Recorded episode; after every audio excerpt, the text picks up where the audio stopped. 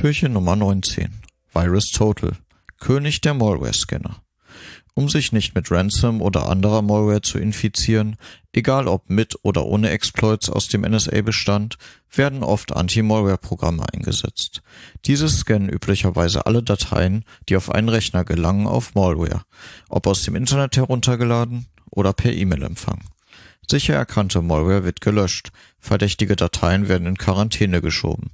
Solche Malware-Schutzprogramme gibt es von unzähligen Anbietern, und die großen Hersteller Microsoft und Apple haben in ihren Betriebssystemen Windows und macOS schon länger direkt Windows Defender respektive Xprotect für den Schutz gegen Malware fest eingebaut. Nicht jedes Malware-Schutzprogramm erkennt jedoch jede bekannte Malware. Sollte man also mehr als ein Malware-Schutzprogramm einsetzen?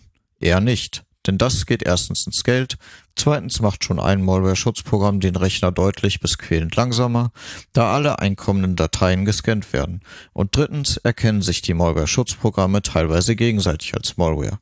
Denn ein Malware-Schutzprogramm macht das, was häufig auch Malware tut. Es klingt sich in andere Programme ein, greift auf alle möglichen Daten zu und läuft mit erhöhten Privilegien. Wer dennoch eine Datei von mehr als einem Scanner checken lassen will, kann als Alternative auf VirusTotal zurückgreifen. VirusTotal stellt einen Dienst bereit, der verdächtige Dateien oder URLs von über 50 Malware-Scannern analysieren lässt. Die Dateien und URLs können über ein Webinterface oder eine API hochgeladen werden. Neben dem Ergebnis der Scanner wird auch noch ein Report bereitgestellt, wie sich die verdächtige Datei in einer Sandbox verhält. In der Sandbox wird genau protokolliert, welche Systemaufrufe und Dateioperationen ein verdächtiges Programm tätigt. Das gibt wichtige Anhaltspunkte, um noch unbekannte Malware zu erkennen und ihre Funktionsweise zu verstehen. Ein weiterer Use Case für das hinter Türchen Nummer 16 vorgestellte Prinzip des Sandboxing. Die meisten Funktionen von VirusTotal sind frei über das Webinterface zugänglich.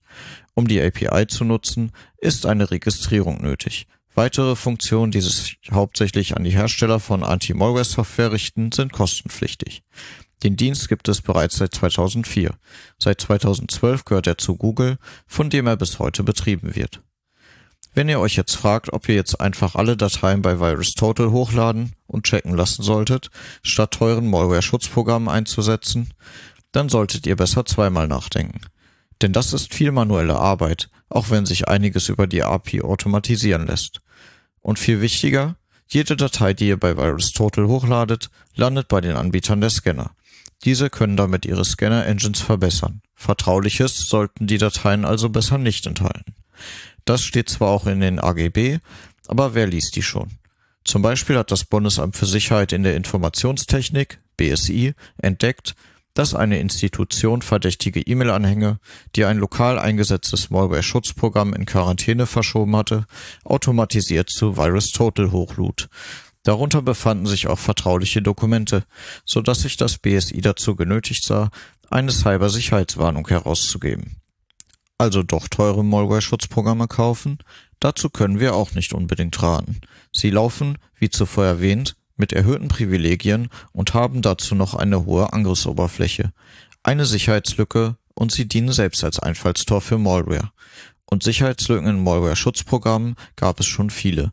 Als Privatanwenderin verlasst ihr euch eventuell besser auf die eingebauten Schutzmechanismen der Betriebssysteme und euren Verstand und klickt nicht einfach auf Links in E-Mail-Anhängen oder öffnet Dateien aus fragwürdiger Herkunft.